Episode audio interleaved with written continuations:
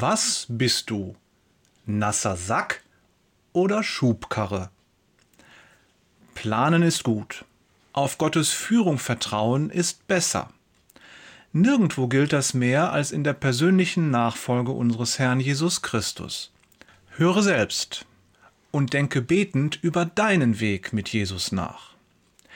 Es besteht ein Unterschied zwischen einem Vorsatz und einem Plan. Ich kann mir vornehmen, dieses Jahr 10 Kilo abzunehmen oder regelmäßig Sport zu treiben.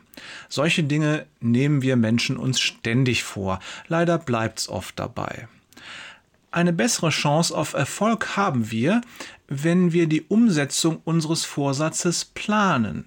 Wir können Tage festlegen, an denen wir trainieren wollen und jede Woche konkret genau einkaufen was unser Diätkochbuch vorschlägt.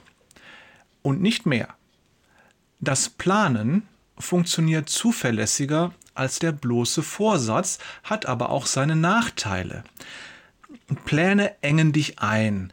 Sie zwingen dich in ein Korsett und nehmen dem Heiligen Geist viel Raum zum Führen. Pläne fördern, dass ich meine eigene Sichtweise, meine Vorlieben und meinen Willen an die erste Stelle setze. Und durch das Ausführen des Planes zementiere ich meine egozentrische Sichtweise auch noch. Der größte Nachteil ist aber sicherlich, dass ich die Ehre bei einem Erfolg mir selbst anrechne. Hey, super Plan, das habe ich mal wieder gut gemacht. Jetzt lass uns diese Gedanken einmal auf einen großen, wenn nicht sogar den größten Vorsatz in unserem Leben anwenden. Wir wollen Jesus ähnlicher werden. Ich kann dir sagen, bei mir taucht dieser Wunsch jeden Tag beim Beten auf. Herr, lass mich mehr werden wie Jesus. Verändere mich immer mehr in sein Bild. Für mich ist die zunehmende Ähnlichkeit mit Jesus der Sinn des Lebens und damit das Ziel des Lebens. Kann man die Erreichung dieses Ziels planen? Nein, keine Chance. Dieses Ziel reicht in die Ewigkeit.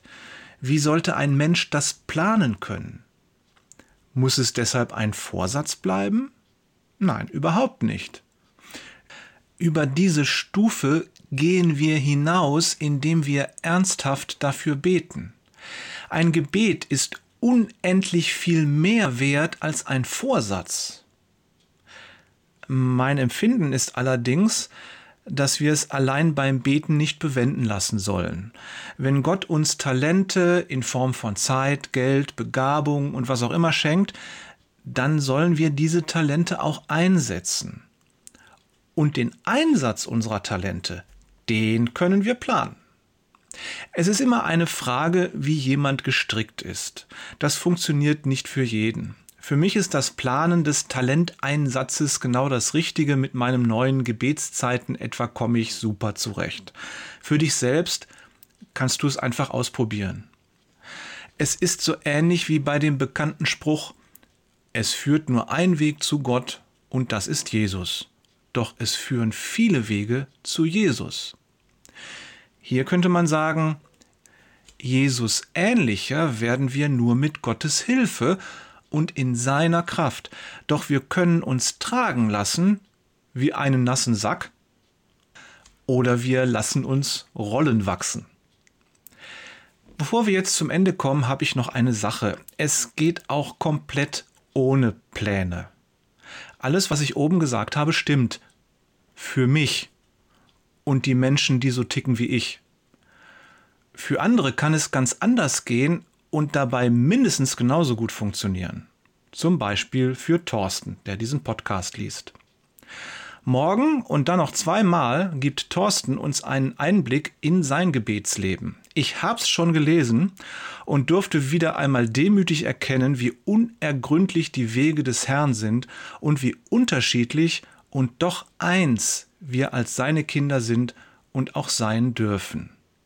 Liebe Grüße von Jörg, freut sich auf morgen Peters und Thorsten, der auch schon ganz gespannt ist, war da.